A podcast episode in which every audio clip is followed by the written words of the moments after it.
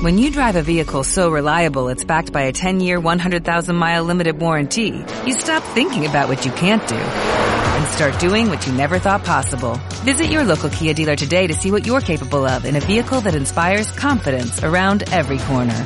Kia, movement that inspires. Call 800-3334-KIA for details. Always drive safely. Limited inventory available. Warranties include 10-year 100,000-mile powertrain and 5-year 60,000-mile basic. Warranties are limited. See retailer for details. Bienvenidos, esto es Lecturista el Podcast. Yo soy Lili Centeno.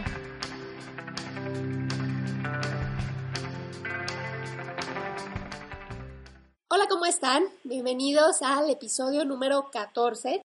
Em, eh, hace dos fines de semana, y no lo había mencionado antes porque, bueno, andaba yo un poco distraída, eh, estaba platicando con unas amigas y justo hablábamos de la cantidad de libros que llevábamos leídos hasta este momento del año. La verdad es que me hicieron sentir muy orgullosa de ellas porque a pesar de que la lectura no era algo que estaba dentro de sus hábitos, este año lograrían entre 5 y o 6 libros más o menos eh, al finalizar ya el 2019. Claro que si ustedes son lectores asiduos pueden pensar que poquito, eso yo lo leo una semana y pues sí, puede ser verdad, pero seguro que cuando empezamos a leer también nuestras metas eran pequeñas. ¿O qué tal cuando tenemos bloqueo lector? A mí me pasó, no hace mucho tiempo, que creo que en un año leí cuando mucho, creo que fueron 10 libros. Eh, luego les platico qué me sucedió. Pero bueno, sí. En fin, hoy quería aprovechar para felicitar a estas amigas que ya saben quiénes son, que van muy bien y que además sé que planean subir su meta el próximo año. Y como ya estamos muy cerca de cerrar el 2019, ¿ustedes cómo van con sus lecturas? ¿Han leído más? ¿Han leído menos que otros años?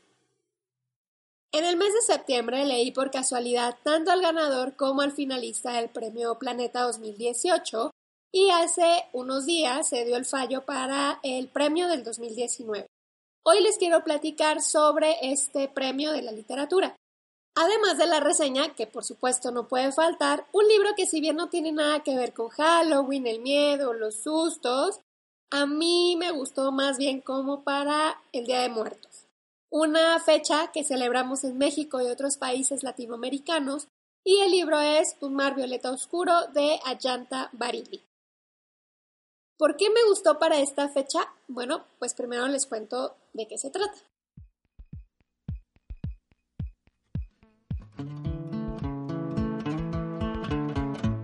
La novela cuenta la historia de Elvira, Ángela y Caterina, bisabuela, abuela y madre de Ayanta respectivamente, y cómo sus historias personales parecen estar unidas por la tragedia y el mal de amores. Pero Ayanta, renuente a repetir lo que parece una maldición familiar, decide indagar en sus vidas y escribir sobre estas para entender los porqués e intentar romper estos ciclos que los han acompañado por generaciones. Punto número uno que hay que aclarar es que aunque el libro parezca eh, ser de memorias o una biografía familiar de la autora, que también es un personaje de la, de la novela, no deja de ser ficción. Sí, es cierto que está basada en hechos reales, que sí hay datos históricos, que hay información proveniente de documentos personales que Ayanta Barili heredó, también incluye personajes que no existieron, situaciones completamente ficticias, em, nombres de repente sí cambiados y todo. El libro, lo dicho, es una novela. Cuando la abuela de Ayanta muere, esta se queda muy deprimida por mucho tiempo. Entre ella y su tía Carlota empiezan a hacer la limpieza de las pertenencias de Ángela. Ángela era la abuela. Y en varias cajas encuentran una serie de documentos, diarios y un libro que Ángela escribió y se autoeditó, pero que en ese momento era muy doloroso para Ayanta leer. Y así fue doloroso durante 10 años, pasaron 10 años hasta que se animó a abrir este libro y empezar a leer. Cuando Ayanta lo, lo empieza a ojear y se empieza a involucrar en la lectura, no le creyó mucho a lo que escribía, o cuando menos dudó de que todo lo que ponía había sido real, porque todo parecía platicar como si fuera una biografía de su vida, pero al mismo tiempo estaba como muy dramatizado. Entonces por eso ella no le cree del todo, sobre todo porque la conocía como era. Era una persona que insistía en siempre arreglar la realidad, eh, porque decía que la, que la realidad era muy amarga, que siempre era necesario ponerle, pues ahora sí que inventarle un poquito para que no lo fuera tanto. Aquí es donde Ayanta se empieza a interesar por investigar sobre la vida de, de su abuela. Primero dice que solo le interesaba a su nona, pero para conocer a su nona había que conocer a su bisabuela, una mujer de la que poco sabía, pero cuando se le ocurría preguntar sobre ella, le decían que era una puta que se había casado con Belcebú, que es lo mismo que el diablo. Este viaje la llevó hasta la historia de su madre, a quien perdió cuando era una niña muy pequeña. Mientras escribía, se dio cuenta que a las tres mujeres las unía la mala suerte en el amor, hombres cero adecuados para ellas, el cáncer de mama y los finales trágicos, cosa que evidentemente Ayanta no quería repetir. Por eso es que la novela fue una especie de homenaje a sus muertas y una declaración de libertad. Pero aunque el punto central son estas mujeres, los personajes secundarios son quienes les ponen un poco de dramatismo a la historia. Estos personajes fueron los hombres en las vidas de sus antepasadas. Evaristo, un abogado arribista que solo se casó con Elvira por lo que su nombre y su, su posición le proporcionaría. Chencrope, un hombre que amó a su esposa Ángela, pero que su corazón quería amar a muchas otras mujeres. Y Fernando, un escritor sin ganas de quedarse en un solo lugar y tampoco con una sola mujer. Yo me acerqué a esta historia en forma de audiolibro y creo que para mí fue un gran acierto porque los narradores, entre ellos la misma Yanta Barili, tienen las voces más perfectas para esta historia. Fue una novela que me recordó al libro de Kate Morton, El Jardín Olvidado, y un poco también a Dime quién soy, de Julia Navarro, por el tema de saga familiar, por la búsqueda del pasado, pero en un estilo muy particular de Ayanta y además es una novela que suena, se escucha armoniosa, como musical, parece que te la están, no sé, cantando casi casi. Aunque les confieso que a pesar de estar disfrutando de las historias de las, de las antepasadas de la autora, sí estaba teniendo muchos altibajos con el libro.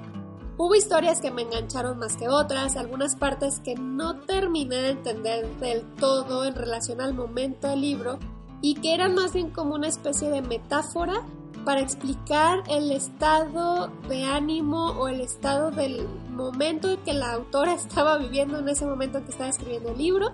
Sin embargo, el final, final, final, arrasó con todo ese mal sabor que de repente yo arrastré a lo largo de, mi lectura o de la escucha del audiolibro. Me pareció grandioso y me pareció catártico y se escucha catártico también para Ayanta, que es la que está leyendo el audiolibro, pero catártico hasta para mí. No me había dado cuenta de lo mucho que me había identificado con la historia hasta que llegué a ese momento. Al final le di cuatro estrellas en Goodreads.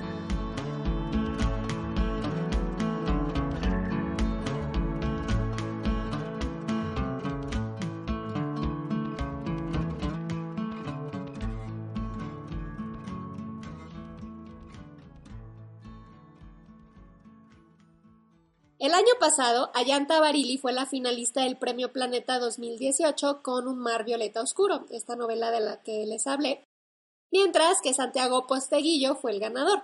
Y de pura casualidad, el mes de septiembre leí, guion, escuché ambas novelas. ¿Qué tan reñida estuvo la votación? Quizá nunca lo sabremos, pero me gusta imaginar que bastante, porque las dos son muy buenas en su género. Ya luego les platicaré sobre Yo Julia. El caso es que hace unos días, el 15 de octubre para ser exactos, fueron dados a conocer los ganadores de este año. Manuel Vilas fue el finalista con su novela Alegría y Javier Cercas el ganador con la novela Terra Alta. Así que ya estamos encaminados. Hoy les quiero compartir de qué se trata este premio en el mundo de la literatura.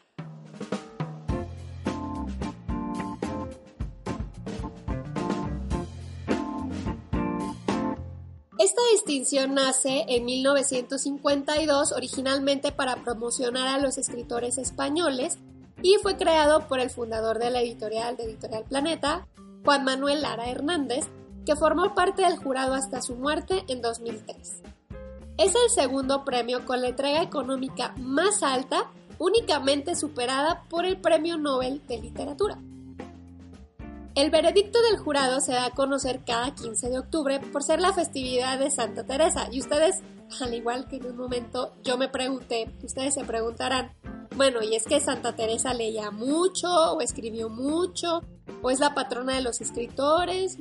No, ninguna de las anteriores se debe a que la esposa del fundador también se llamaba María Teresa y el 15 de octubre era el día de su santo. ¿eh? Casual, ¿no? En un inicio, el premio al ganador era de 40 mil pesetas, equivalente a algo más de 240 mil euros. Hoy en día, el premio para el ganador es de 601 mil euros y el finalista, que es algo así como el segundo lugar, pero supongo que le dicen finalista porque se escucha más feo, no lo sé, eh, se lleva 150 mil euros. Cuando a estos dos se les declaran ganadores, las novelas serán obviamente editadas por Grupo Planeta o alguna de sus filiales. Y los derechos de explotación y distribución pasan automáticamente a ser de la editorial. Lo mismo si la obra se quiere adaptar a otro formato, todo se va directamente con Editorial Planeta. Por ejemplo, este año fue sorpresivo y un tanto controversial porque ambos autores que ganaron le pertenecían, bueno, o estaban trabajando con, creo que Penguin Random House y con Alfaguara y los dos al ganar premio Planeta pues automáticamente pasan, bueno al menos esta novela pasa a ser eh, propiedad de Editorial Planeta. Para participar la novela debe de ser completamente original, inédita y mayor a 200 páginas. La nacionalidad no importa siempre y cuando estén escritas en castellano y una vez que la novela se envía al concurso no se pueden echar para atrás. El jurado siempre es conformado por siete personas, entre ellos escritores, miembros de la Real Academia de la Lengua, catedráticos universitarios y, evidentemente, miembros de la editorial. Así que si están interesados en participar, ya saben lo que se necesita. Las bases salen como a partir de julio o algo así de cada año, así que tienen chance de ponerse a escribir y mandar su manuscrito a Editorial Planeta.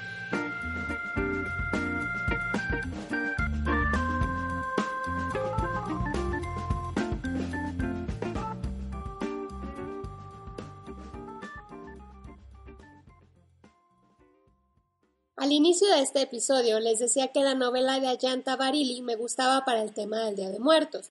Nunca dije por qué, pero la razón de esto es que me parece una especie de homenaje a los que ya se fueron. Algo que si todos tuviéramos la disciplina y el talento de escribir, nos gustaría hacerles en algún momento. Aunque, bueno, en este caso, para homenajearlos, mejor les comparto una frase que me gustó y que destaqué en el libro. Dice, la verdadera muerte acontece cuando el recuerdo emocionado se diluye hasta desaparecer. Revisando los libros que ganaron el premio Planeta anteriormente, hubo varios que me llamaron la atención, pero me gustaría escuchar su opinión. ¿Cuál de todos me recomienda? Me despido por el día de hoy, no sin antes recordarles pasarse por el blog lecturista.mx, suscribirse al podcast y pasar la voz. Síganme en Instagram, Facebook y Goodreads como arroba lecturista. Los espero por aquí la próxima semana. Bye.